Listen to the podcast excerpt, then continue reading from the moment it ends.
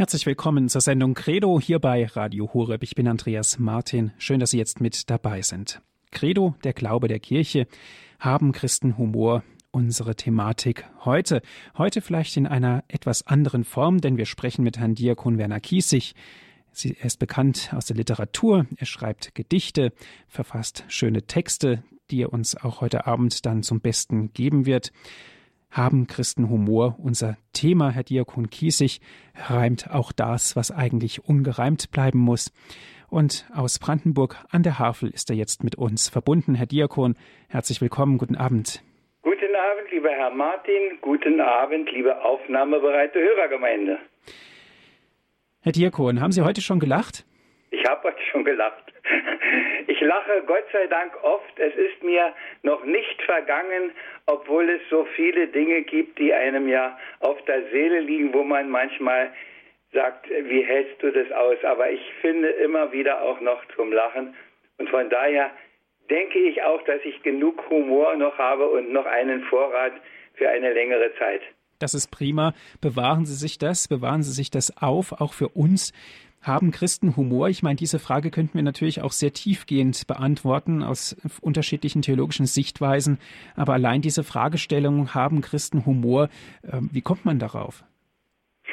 Ja, das ist, ist eine gute Frage. Haben Christen Humor? Und ich habe so in der Vorbereitung auf diese Sendung auch immer wieder darüber nachgedacht und habe mich gefragt, ob wir die Frage nicht als Gewissenserforschung stellen müssten für uns. Ob wir noch genug Humor haben.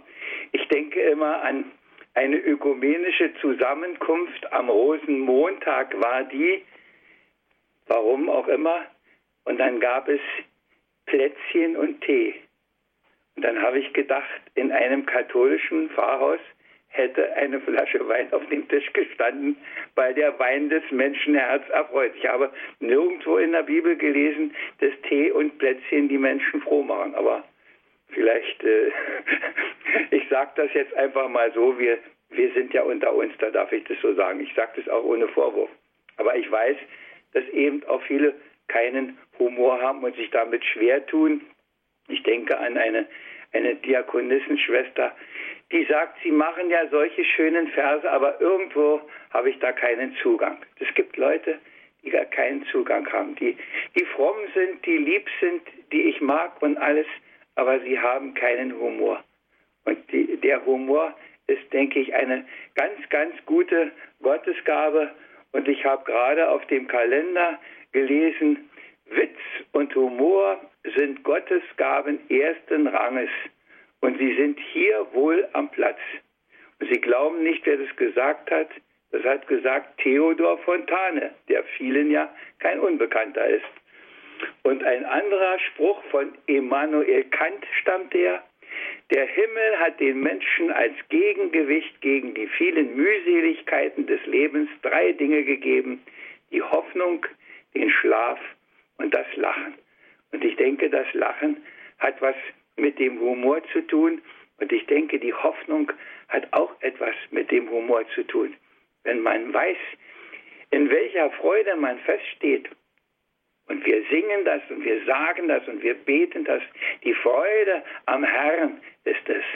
Und wer die Freude hat, ich denke, der hat auch ein gehöriges Maß an Humor immer wieder zur Verfügung. Selbst wenn er in die dunklen Stunden hinein muss, selbst wenn ihm manchmal der Kragen platzt und er explodiert.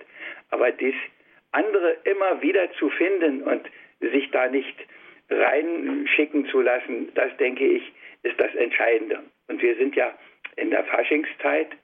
Und da denke ich, ist das so eine besondere Zeit, wo wir den Humor auch mal wieder testen können und wo wir vielleicht das Lachen auch nachtanken können wieder, dass wir uns wieder einen Vorrat anschaffen.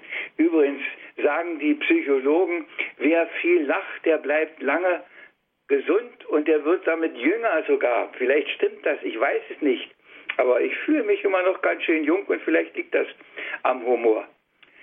Und ich denke, dass man diese Zeit ruhig nutzen muss, so wie die heilige Theresia es einmal gesagt hat, wenn Rebhuhn, dann Rebhuhn und wenn Fasten, dann Fasten. Und so ist jetzt Karnevalszeit. Und ich habe dazu auch einmal ein Gedicht gemacht. ein paar Tage jedes Jahr jubelt laut die Narrenschar. Überall wir sie entdecken, diese bunt geschmückten Jecken. Und den ganzen Ernst des Lebens sucht man beinahe vergebens. Nein, jetzt geht mit Frohsinnsstärke man mit Spaß und Spott zu Werke. Alle Übel dieser Welt werden schamlos bloßgestellt und ganz kühn und unverdrossen mit einem Lachen übergossen. Manches Mal auch ziemlich heftig, höhnisch, gnadenlos und deftig. Doch mit einem Narrenlachen kann man es erträglich machen.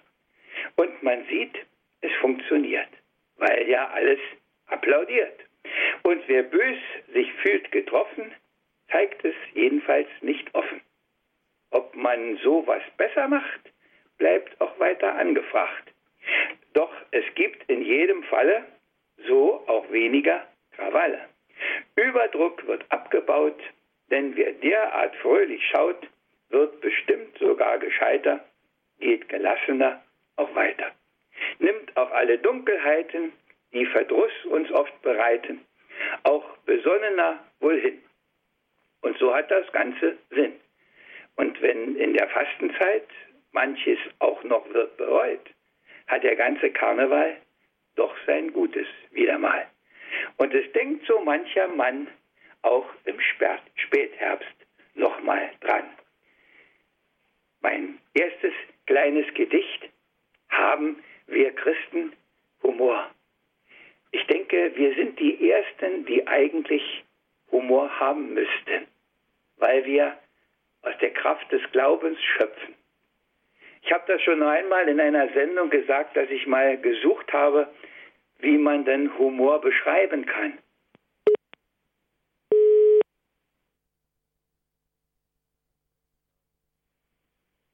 Eine Definition für den Humor. Und äh, in Meyers Lexikon, das wir zu DDR-Zeiten hatten, da stellte ich fest, steht das Wort gar nicht drin, was mir bedeutungsvoll erscheint. Und in einem kleinen Herders Volkslexikon von 1960, glaube ich, fand ich eine schöne Definition. Und die möchte ich dann auch noch ein bisschen ausfalten. Humor, das ist die Grundstimmung, in der man sich und andere samt aller Tragik weise und mild belächelt und aus verstehendem Herzen verzeiht. Liebe Hörergemeinde, das ist es. Mild belächeln, die Schwächen, die Fehler sieht, sie auch beim Namen nennt, aber nicht in einer Boshaftigkeit. Wir haben, meine Frau und ich, in diesen Tagen viel Karneval geguckt. Wir haben sehr unterschiedlich Karneval gesehen. Wir haben die gesehen und erlebt, die ihre ganze Bosheit da auch ablassen, wo es richtig wehtut und wo es einem unangenehm ist. Und wir haben gesehen, dass es auch anders geht, wo es deftig ist und trotzdem merkt man, es ist nicht böse. Es ist irgendwo immer noch mit einem Lächeln im Hintergrund, selbst wenn es so deftig ist. Derjenige, der das so machen kann, der kann den auch den er vielleicht ein bisschen abgeschossen hat, am Ende doch wieder in den Arm nehmen. Aber ich habe auch Reden gehört, wo ich gedacht habe, das geht nicht mehr. Da verletzt man. Da verletzt man Leute ganz doll. Sie haben vielleicht auch Karneval irgendwo gehört, woran sie sich dann abarbeiten, was denn so alles in ist. Davon widerstrebt mir vieles, das muss ich ganz ehrlich sagen. Und ich denke immer an diese Definition Grundstimmung, in der man sich und andere samt aller Tragik weise und mild belächelt und aus verstehendem Herzen verzeiht. Und ich denke, das ist auch die christliche Grundhaltung, weil man die Menschen liebt. Man sagt es, weil man sie liebt, weil man etwas Gutes will. Und manchmal ist auch die Kritik ja nötig, um etwas Gutes ins Werk zu setzen. Und der Herr hat die Jünger berufen, nicht nach ihren Qualitäten, sondern er hat die Frage an den Petrus gestellt, liebst du mich? Das ist das Erste. Und ich denke das oft, dass es darum geht, wenn es nicht in Liebe gesagt werden kann, so sagt, glaube ich, der heilige Franz von Sales, dann sag lieber nichts. Und ich habe bei mancher Büttenrede gedacht, sag lieber nichts. Und habe manche mit großer Freude auch in ihrer Herzhaftigkeit genossen. Aber der Humor, den wir haben als Christen, die Narrheit, die wir als Christen haben, ist eben doch eine andere oder müsste zumindest eine andere sein. Meine allererste Faschingspredigt, ich noch gar nicht gehalten habe, sondern die hat noch mein Pfarrer gehalten, weil ich noch kein Diakon war und noch nicht predigen durfte. Die möchte ich Ihnen vorlesen. Ich habe sie 1997 noch mal etwas verändert, weil ich mich da vorgestellt habe mit einer solchen Faschingspredigt in einem Club auf der Insel Rügen. Und diese kleine Ansprache möchte ich Ihnen jetzt zum Besten geben. Es lohnt sich ganz sicher, ein Narr zu sein. Ein Künstler bin ich nicht und ich kenne auch keinen. Ich baue kein Windrad, kein Hotel, kein Büro, fotografiere keine Bäume. Es ist fast zum Weinen. Ich bin nur ein Narr, bin mal traurig, mal froh. Und ich bin als ein Narr auch hier eingezogen. Nur einer, der steckt noch in anderem Gewand. Und frage mich jetzt, was hat Sie wohl bewogen? War es meine Narrheit oder war es mein Stand? Mir passen ganz sicher die beiden Kleider, der Narrenrock und auch der Talar. Und beide haben ganz sicher auch Neider. Das ist heute nicht anders als gestern es war. Drum wird dieser Vortrag, wie könnte es sonst sein, natürlich auch nur ein närrischer sein. Zur Hälfte eine Predigt, zur Hälfte eine Bütt. Nun gut, ich beginne. Bitte hören Sie mit. Ich grüße Sie närrisch heute hier in dem Saal. Es ist ja der Fasching wieder einmal. Ich komme etwas verspätet, man mögt das verzeihen und frage hier, lohnt es sich, närrisch zu sein? Ein Narr sieht die Welt stets mit anderen Augen. Er sucht nach den Werten, die wirklich was taugen. Setzt nicht auf Erfolg nur, auf Freizeit und Geld, weil er was ganz anderes für wichtiger hält. Er hält die Vernünftigen oftmals zum Narren, spannt sie ganz unbemerkt vor seinen Karren, um sie von der Alltagssklaverei zu befreien. Es lohnt sich ganz sicher, ein Narr mal zu sein. Ein Narr, das ist einer, der ist etwas verrückt. Der lacht, statt zu weinen, wenn ihn etwas bedrückt. Der hilft, wo sich andere als Helfer versagen. Der Mut hat, auch das Aussichtslose zu wagen. Der sät und der pflanzt, wo andere ernten. Der blieb und der aushielt, wo sich andere entfernten. Der Charakter bewahrt, wo man sonst wird zum Schwein.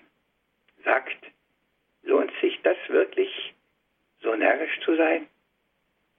Vernünftige Leute sind so oft ohne Lachen weil sie aus allem Probleme nur machen, weil über alles sie gleich lamentieren, weil sie statt etwas zu tun nur diskutieren. Auch ein Narr hat Probleme, doch er nimmt sie leicht. Er weiß, dass beim Singen die Traurigkeit weicht. So hört man ihn singen und meist nicht allein. Es lohnt sich ganz sicher, ein Narr mal zu sein. Vernünftige Leute denken meistens ans Geld, denn nur der, der es hat, sei groß auf der Welt. Sein Leben war Arbeit, so kann man es oft lesen. Der Narr sagt, und das ist nun alles gewesen. Was habe ich vom Geld, auch wenn man es braucht? Ich liebe das Leben und mit weniger geht's auch. Und er gönnt sich die Freude und er trinkt ein Glas Wein. Es lohnt sich ganz sicher, ein Narr mal zu sein. Vernünftige Leute haben stets keine Zeit, keine Zeit für die anderen. Sonst ging es ja zu weit. Sie haben beim Allen den Kalender zur Hand und tun dann nur das, was dort steht und geplant. Der Narr lebt im Heute. Und das ganz und gar. Er fragt nicht, was morgen und auch nicht, was war. Drum kann er so unbeschwert fröhlich wohl sein. Es lohnt sich, ganz sicher ein Narr mal zu sein. Vernünftige Leute wollen meist ihre Ruhe und schließen hinter sich die Wohnungstür zu. Was gehen mich die anderen Leute denn an? Das ist es, was man oft genug hören dann kann. Der Narr sucht Gesellschaft. Er will sich verbrüdern. Er umarmt alle Leute, möchte, dass sie es erwidern. Ein Narr ist im Leben drum selten allein. Es lohnt sich ganz sicher, ein Narr mal zu sein. Vernünftige Leute haben im Leben die Diplomatie. Das heißt, was man sagt, was, wann und auch wie. Und oft wird die Wahrheit dabei hingestreckt, weil man sich hinter Feigheit und Lüge versteckt. Der Narr sagt die Wahrheit jedem frei ins Gesicht. Er ist ja ein Narr, fürchtet darum sich nicht. Die Wahrheit tut weh, doch sie hilft weiter allein. Es lohnt sich ganz sicher, ein Narr mal zu sein. Vernünftige Leute bauen auf ihren Verstand. Sie haben für alles gleich gute Gründe zur Hand. Ganz gleich, was sie tun und wem sie gehuldigt, stets ist es so richtig, stets sind sie entschuldigt. Nur ein Narr nimmt sein Herz und schenkt einfaches weg. Nur ein Narr sagt wohl niemals, es hat keinen Zweck. So vermag es der Narr, sich vom Zwang der Welt zu befreien. Es lohnt sich, ganz sicher, ein Narr mal zu sein. Vernünftige Leute trauen dem Fortschritt und ihrem Verstand. Das Maß ist das Wissen, so glaubt man im Land. Das Wissen wovon, so halte ich dagegen. Das Wissen von Gott bringt einzig und Segen.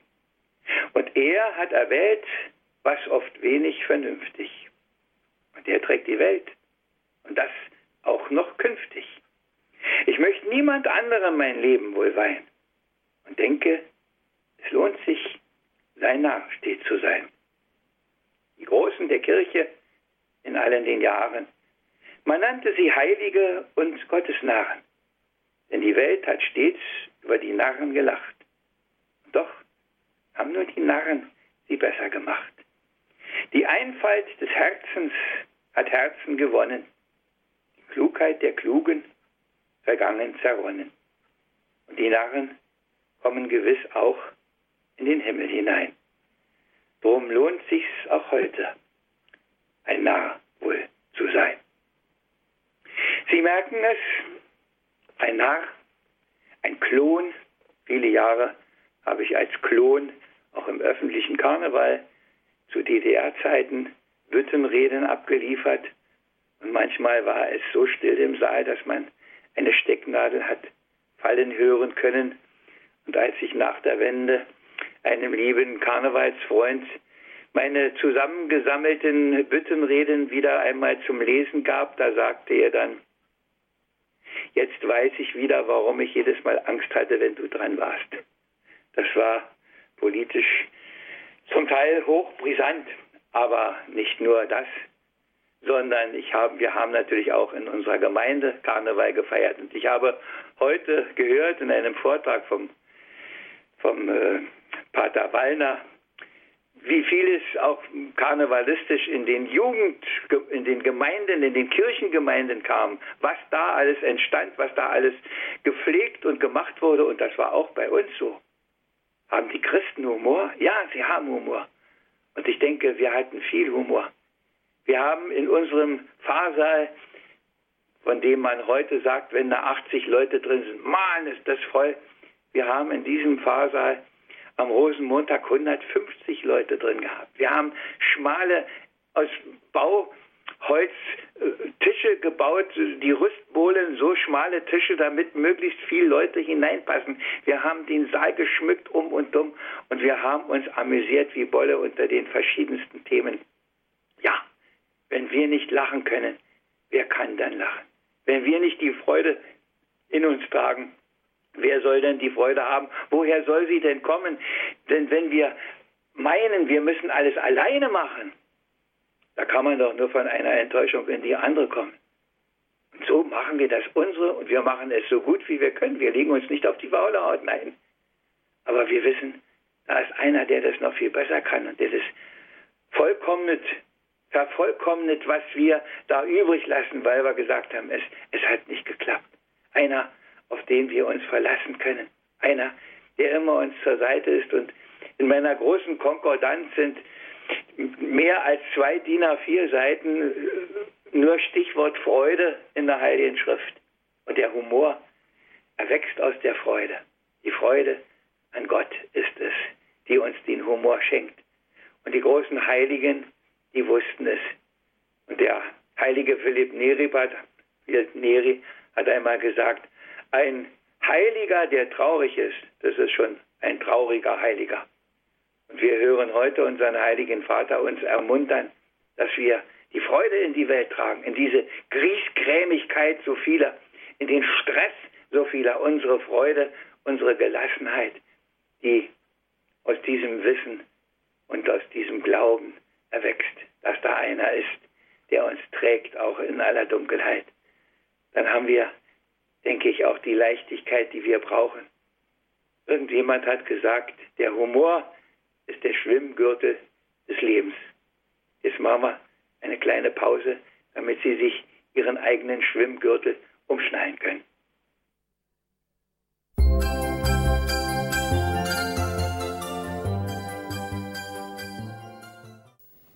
Haben Christen Humor unser, unser Thema heute hier in der Sendung Credo bei Radio Horeb. Hören Sie Gedanken dazu von Herrn Diakon Werner Kiesig aus Brandenburg an der Havel. Sie haben ja schon eben mitbekommen, was ich unter Humor verstehe, unter der Narrheit des Christseins. Und ich denke, das ist das Entscheidende in allen Situationen. Und das prägt unser Leben, wenn er da ist, dieser Humor. Und das prägt auch unser Leben, wenn er nicht da ist, dieser Humor. Wir werden ihn hier nicht immer in der großen Fülle haben. Das kommt wohl erst, wenn wir ganz im Himmel sind. Denn da heißt es, da ist die Freude in Ewigkeit.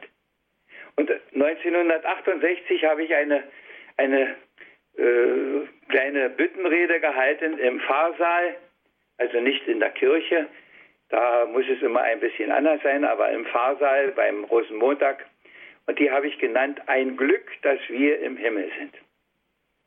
Was gibt's doch auf der Erde Sorgen? Was gibt's für Ärger um das Morgen? Sind es die Kinder? Geht's ums Geld? Geht es ums Auto, das bestellt? Ich schau drauf runter, denk geschwind. Ein Glück, dass wir im Himmel sind.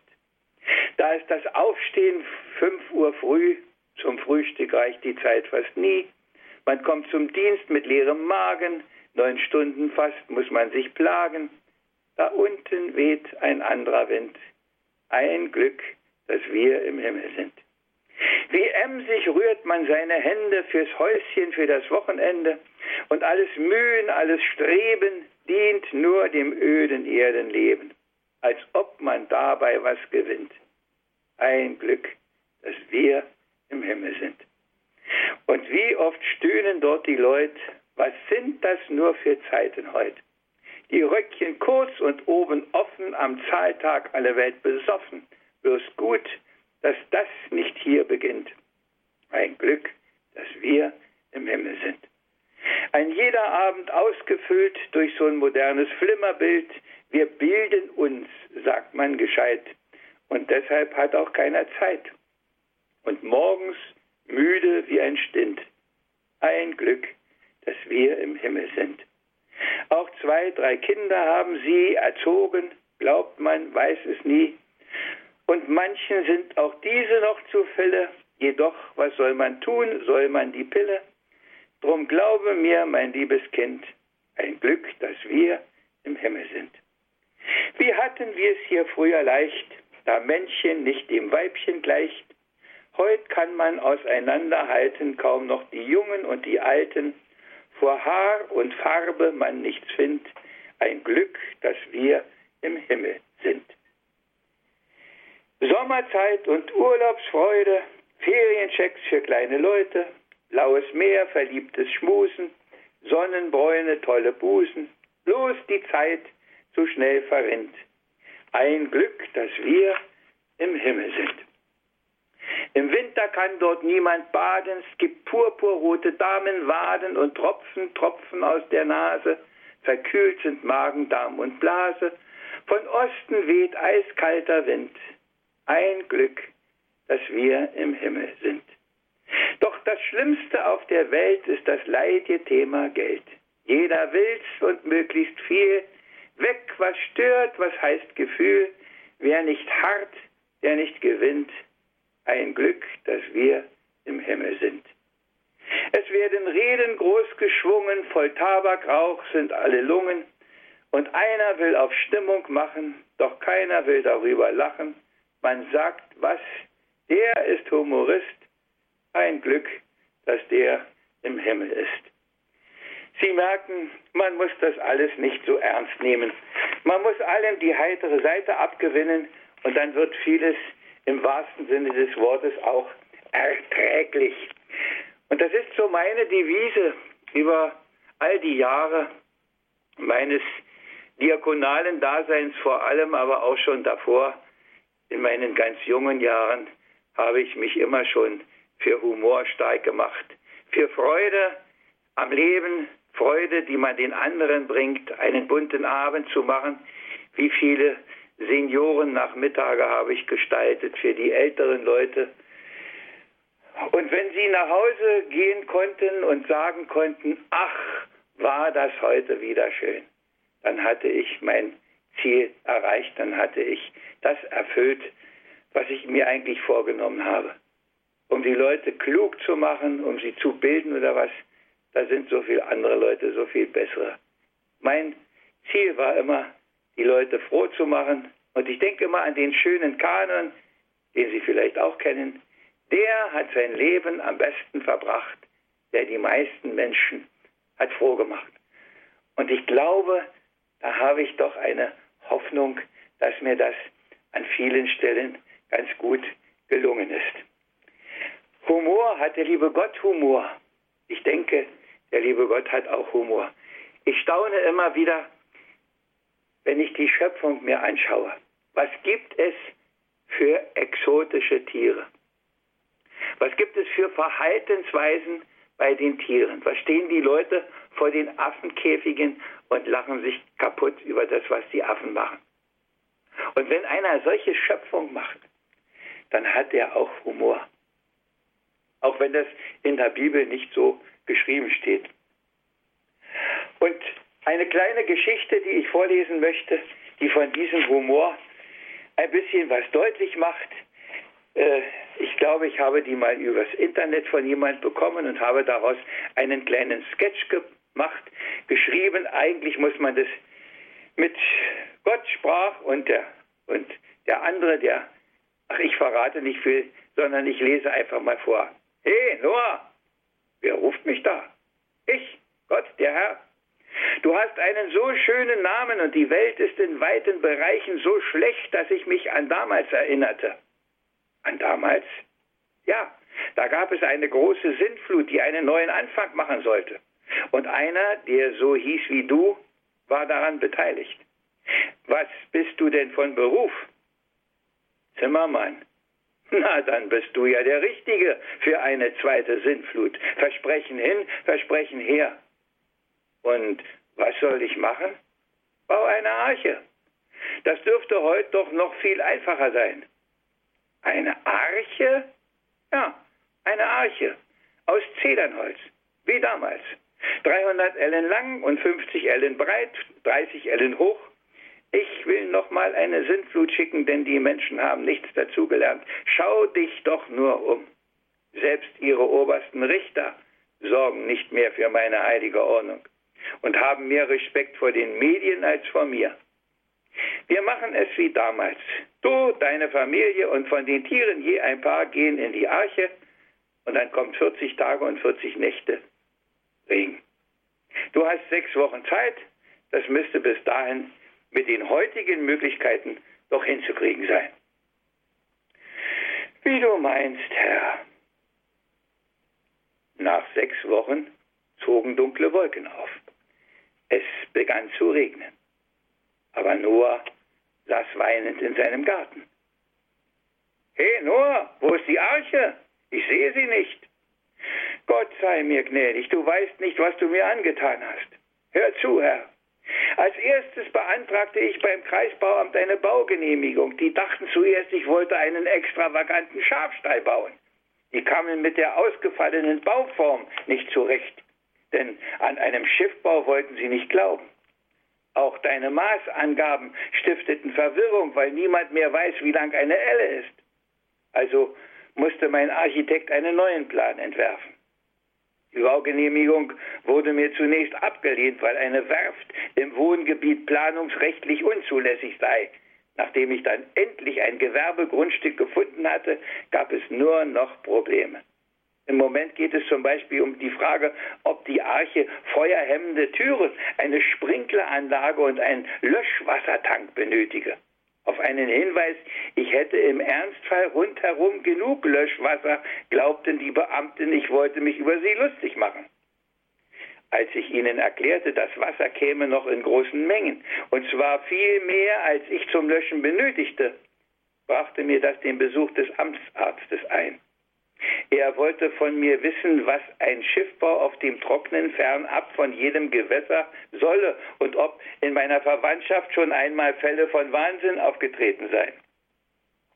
Der Regierungspräsident teilte mir im Rahmen der Anhörung im baurechtlichen Widerspruchsverfahren mit, ich könnte ja grundsätzlich gern ein Schiff bauen, müsste aber zusehen, wie es zum nächsten größeren Fluss käme. Mit dem Bau eines Sperrwerks könnte ich nicht rechnen, da die defizitäre Haushaltslage des Landes größere Wasserbaumaßnahmen zumindest im gegenwärtigen Finanzplanungszeitraum nicht zulasse.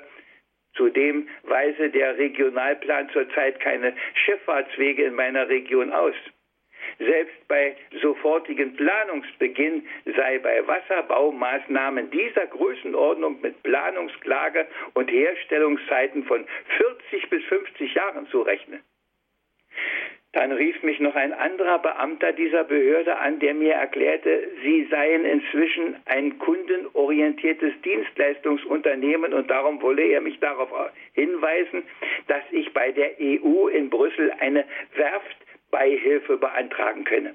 Allerdings müsste der Antrag achtfach in den drei Amtssprachen eingereicht werden. Eine nach EU-Recht ausreichende und abgeschlossene Umweltverträglichkeitsprüfung werde allerdings vorausgesetzt.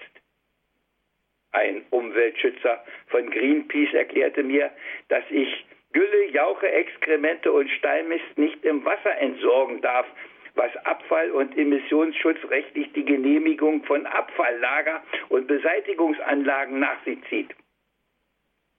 Gott, wie stellst du dir das eigentlich vor? Damals ging das doch auch einfach über Bord. Die Suche nach dem Zedernholz habe ich eingestellt. Libanesische Zedern dürfen nicht mehr eingeführt werden.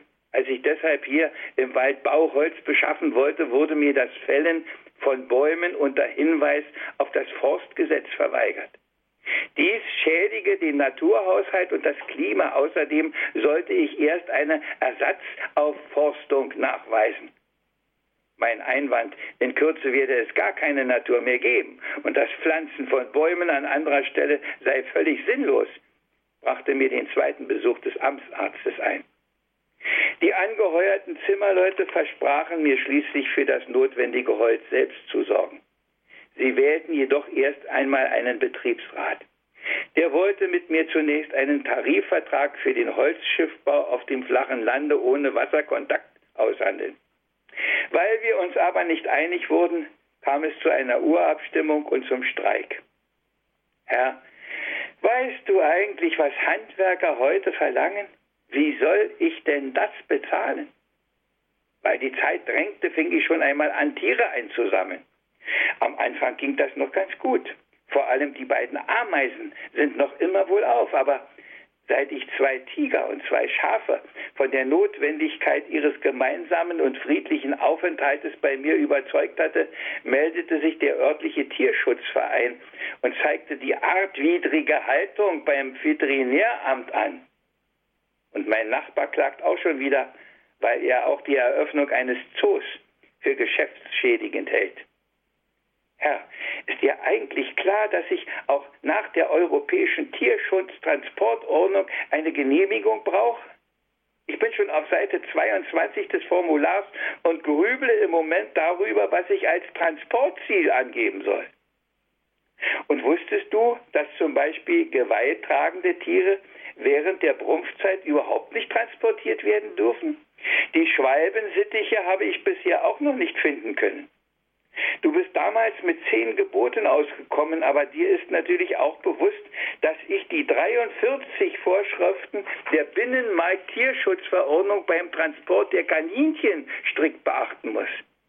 Meine Rechtsanwälte prüfen gerade, ob diese Vorschriften auch für Hasen gelten.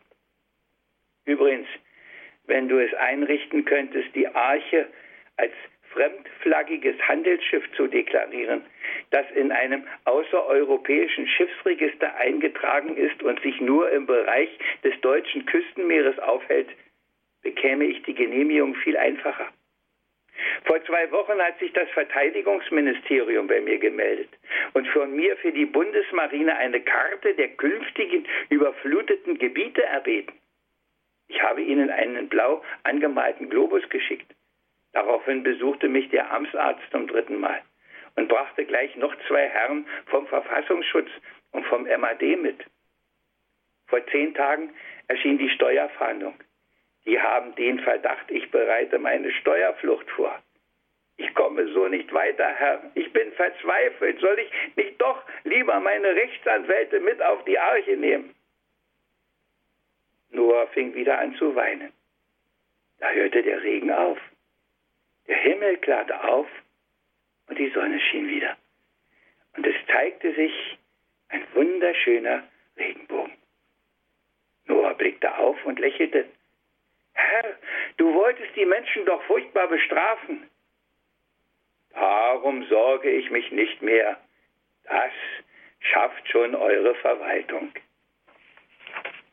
Liebe Hörerinnen, ist das Humor? Ja, das ist Humor. Ich hoffe, Sie haben ein bisschen schmunzeln können. Und jetzt machen wir noch wieder eine kleine Musikpause.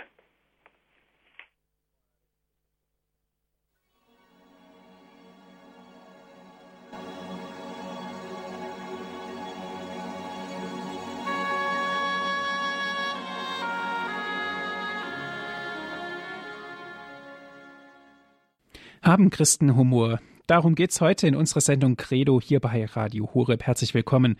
Wir sprechen mit Herrn Diakon Werner Kiesig. Haben Christen Humor? Es gibt viele, die haben ihn. Es gibt viele, die haben ihn nicht. Ich bilde mir ein, ich habe ihn. Aber ich weiß, dass das nicht die Lustigkeit ist und schon gar nicht das Primitive, was sich oft irgendwo heutzutage breit macht und manchmal für mich jedenfalls unerträglich. Mir geht es um den Ernst des Lebens und das, den Ernst des Lebens immer ein bisschen leicht und luftig zu verpacken. Und so mache ich schon als Diakon in diesem Jahr zum 33. Mal auch eine Faschingspredigt für die Kirche. Ernst, gereimt, manche Wahrheit, aber ich hoffe nicht verletzend. Und diese Faschingspredigt von diesem Jahr möchte ich Ihnen auch noch vortragen. Ich grüße euch heute närrisch, ihr Brüder und Schwestern. Jawohl, ich bin Narr und gar einer von gestern. Ich weiß noch, der Mensch ist nicht grundsätzlich gut und weiß, dass das Gute nur wird, wenn man's tut. Denn käme es vom Reden, wäre vieles nicht mies. Wir hätten vermutlich längst das Paradies. Das gilt für die Predigt und im Parlament und in Situationen, wie jeder sie kennt. Drum hört auf die Worte, doch seid auf der Hut. Nur mit Taten wird's gut. Überall werden lautstark Menschenrechte beschworen und werden doch täglich missachtet, ganz unverfroren. Wenn das Recht auf das Leben schon am Anfang nichts gilt und die Abtreibungen passen genau in das Bild, hunderttausendfach landet neues Leben im Müll, dann kann man erzählen, was immer man will. Es bleibt nur Gerede, so hohl und so leer. Wann immer man sagt und wo oder wer. Drum hört auf die Worte, doch seid auf der Hut. Nur mit Taten wird's gut. Verzeiht, liebe Schwestern, verzeiht, liebe Brüder, es ist eigentlich Fasching ja wieder, da will man doch Spaß, da will man doch lachen. Was sollen denn da solche ernsthaften Sachen? Wobei ich gestehe, worüber viele heute lachen, kann leider bei mir kaum ein Lächeln entfachen. Es ist mir zu flach, zu weit unten, zu tief. Aus der Sicht einer Mehrheit liege ich damit schief. Doch höre ich die Worte und bin auf der Hut. Drum ist's gerade so gut. Wer in der wahren Freude verwurzelt, so leicht nicht über die Stricke des Zeitgeistes purzelt. Bewahrt sich den Blick für das Wahre und Echte, kämpft gar, wenn es sein muss, für höhere Rechte, für die, die der Himmel den Menschen gegeben. Auch da, so viele nicht mehr danach leben, wo das Unheil man fasst schon in Paragraphen. Die Opfer Verlorene und die Täter die Braven. Drum hört auf die Worte, doch seid auf der Hut, denn nur so wird es gut. Und wie man das macht und wie das kann gehen, wir deutlich am Heiligen Vater ja sehen. Da geht es zur Sache eindeutig und klar. Es stimmt Wort und Tat, einzigartig sogar. Da kriegt das Wort Gottes ganz neu wieder Glanz. Da gilt Gottes Botschaft unverkürzt, voll und ganz. Da wird allen sichtbar, was er sagt, praktiziert. So wird es zum Zeugnis, nicht nur interpretiert. Drum hört seine Worte, die voll Glaube und Mut. Darum ist es auch so gut. Ihr merkt, meine Lieben, wohin reicht mein Blick? Ich schaue zwar vorwärts, doch oft auch zurück. Denk immer auch wieder an Papst Benedikt, den uns seinerzeit auch der Himmel geschickt. Wie war er zum Segen auch wo es keiner verstand. Dabei war er einer aus unserem Land. Und wie machten die Seinen das Leben ihm schwer. Hebt seine Erbschaft, seine Schätze noch wer? Die goldenen Worte so klar und so gut, wohl dem, der das tut. Was wird heute getagt, beraten, beschlossen? Was wird gnadenlos heute auch abgeschossen? Mit Medienmacht und mit Meinungsmacher geht es wem an den Kragen und nicht um die Sache. Wer wünscht sich die Wahrheit? Wer hört auf Propheten? Es geht um die Macht und es geht um Moneten. Und sie kleiden es ein in schönes Gerede und meinen vermutlich, die Leute sind blöde. Drum hört auf die Worte, doch seid auf der Hut, denn nur mit Taten wird's gut. Ein Papst sprach vor Zeiten schon von Satans Rauch und ich denke öfter, ich rieche ihn auch. Das ist nicht Panikmache, nein, Realität. Wir ernten schon Sturm, den als Wind wir gesät. Ich frage mich immer, wollen Sie oder können Sie es nicht sehen?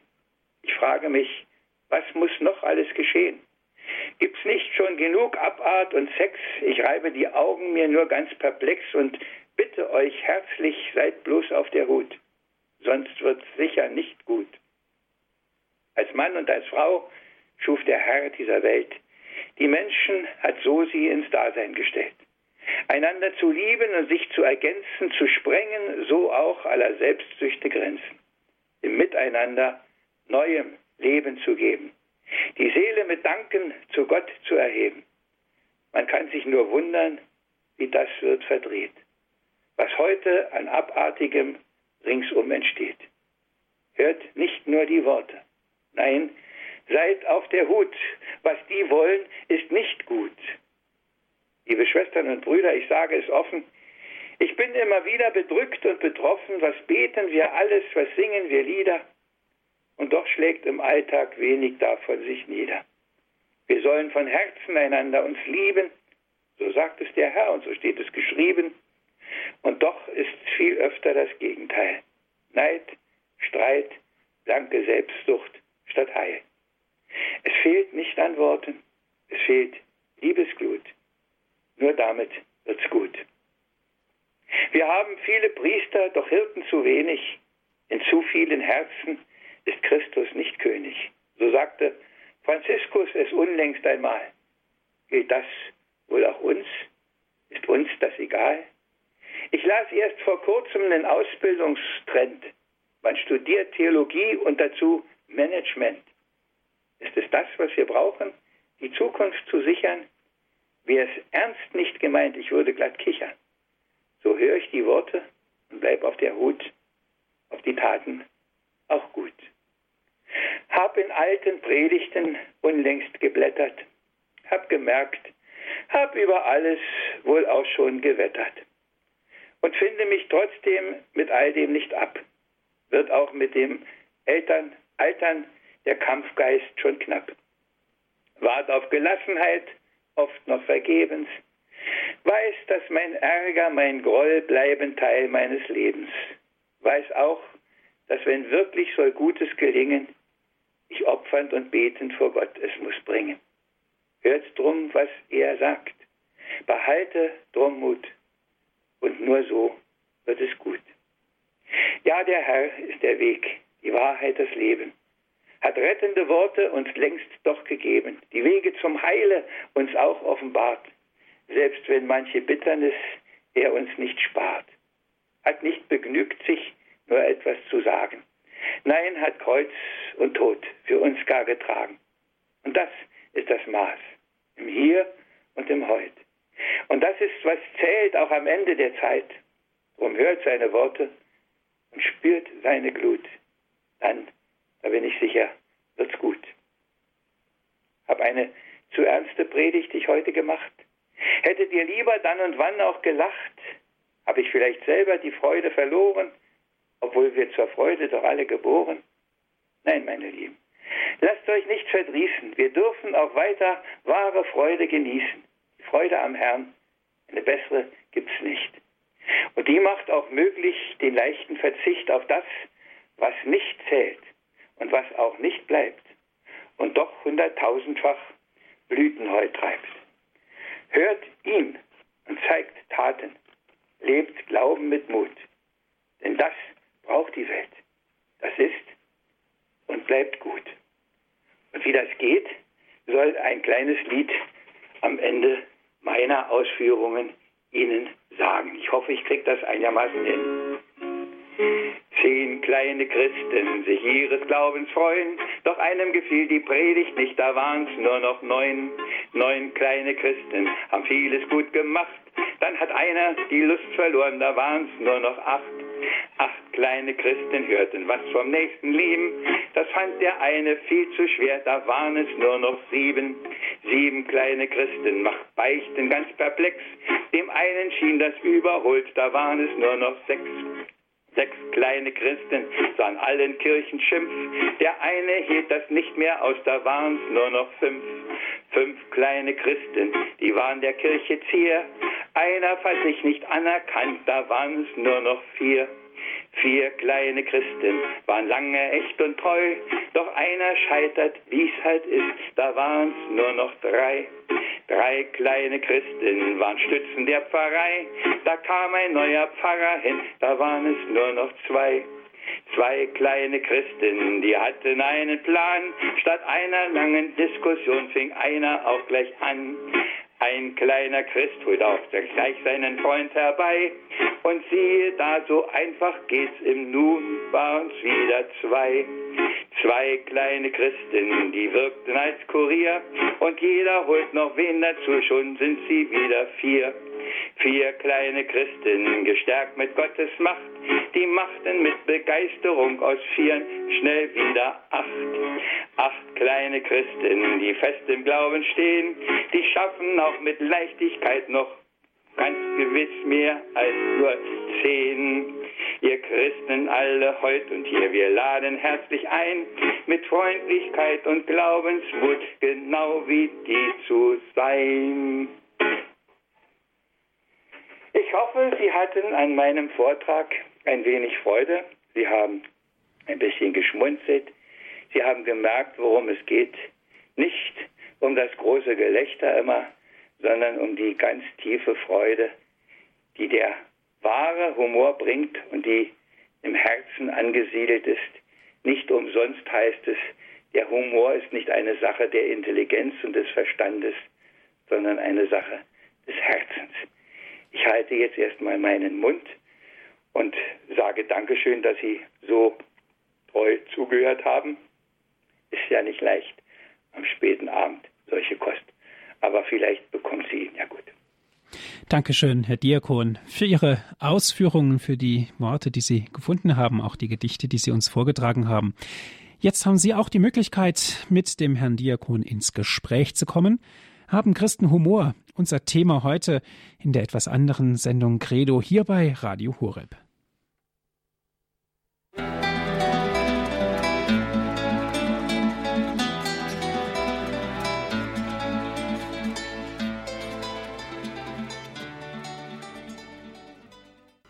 Sie hören die Sendung Credo hier bei Radio Horeb. Haben Christen Humor? Herr Diakon, eine erste Hörer habe ich in der Leitung. Es ist Frau Anna. Grüß Gott. Grüß Gott, Herr Kiesig. Ich muss mich doch melden, danke. Das mit dem Schiff ist schon eine schwierige Sache, gell? Gott sei Dank hat der liebe Gott einen Regenbogen immer wieder für uns bereit, trotz aller Mühsal. Das denke ich auch oft, ja. Ja, auf jeden Fall herzlichen Dank, wie immer, und liebe Grüße. Und der, ja, der Humor und die Freude der Schwimmgürtel des Lebens. So ist es. Ja. Gut, wunderbar. Alles Dankeschön für Ihren Anruf. Sehr gut. Für Gott. Es geht weiter mit Frau Neumann aus Bamberg. Guten Abend. Hello. Hello. Hello. Ich wollte das sagen, das war jetzt so schön, das habe ich gebraucht, weil ich war halt in, in, der, in, in, in den, in den äh, Landesgartenschau, das heißt in, in, Laufen mit der Freundin und ich wollte wegen singen und so, aber die habe ich auch geguckt wie, wie die Verrückten und es ist mir wurscht, aber äh, das habe ich einfach gebraucht. Und das war so schön mit die, mit die zehn, mit zehn Liederlein, wollte ich schon sagen, mit zehn, das Lied, ne? Ja. Das war so schön. Und ich bin, wir haben gestern, ich bin in Lebenshilfe, ich habe das gebraucht einfach. Wir haben getanzt, die haben das, die Lumpen am Stecken mit die Chefs gemacht und so, ne? Ja. Schön, dass es Ihnen gut getan hat. Gut, danke schön. Und jetzt geht es weiter mit Frau Sebastian aus Freiburg. Guten Abend. Guten Abend. Grüß Gott, Herr Diakon.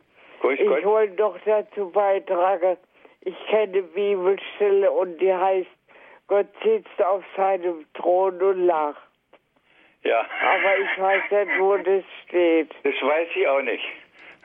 Haben Sie das auch schon gelesen?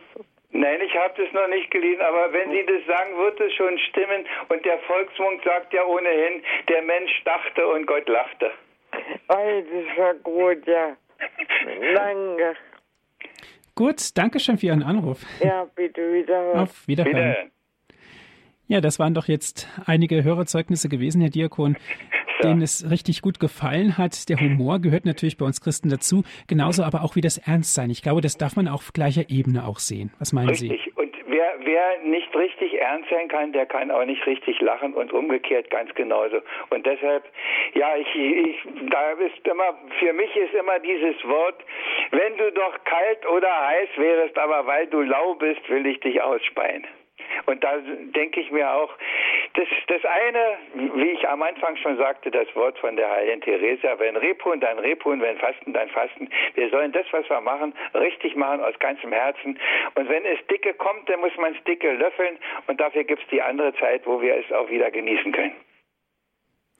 Das Genießen gehört im wahrsten Sinne ja auch dazu. Richtig. Wir sind ja jetzt noch in der Faschingszeit, aber morgen Aschermittwoch, da schlägt das Ruder um sozusagen habe, weiß ich nicht, heute irgendwo es gehört oder gelesen von einem äh, Muslim, der äh, bei, bei der die närrische Zeit hier erlebt und äh, sagt also, die Leute, schreibt also nach Hause, die Leute, die sind alle völlig verrückt und, und man kann, versteht die Welt nicht mehr, aber sie gehen am Mittwoch alle in die Kirche und da kriegen sie ein Pulver und das Pulver heilt sie denn.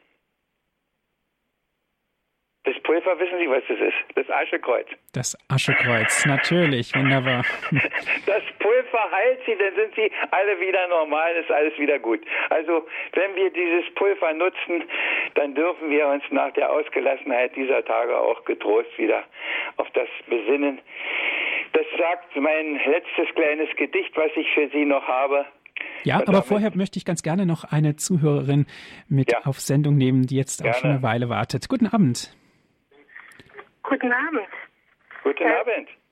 Guten Abend, Herr Diakon Kiesig. Ich bin, ich bin also bewundert von Ihnen, von Ihrer, äh, diese Gedichte, was Sie, also, äh, ich weiß nicht, wie ich mich aussprechen kann. Ich, also, das ist so ein Talent. Ich habe früher auch irgendwie gerne Gedicht, aber, aber sowas, was Sie, äh, das ist was Besonderes für mich gewesen. Ich habe nicht so lange das Radio und äh, ich meine, jetzt war ich gerade krank und von Krankenhaus kann ich mich nicht so richtig aussprechen, weil ich, aber das war für mich was Einmaliges heute Abend, was ich von Ihnen gehört habe.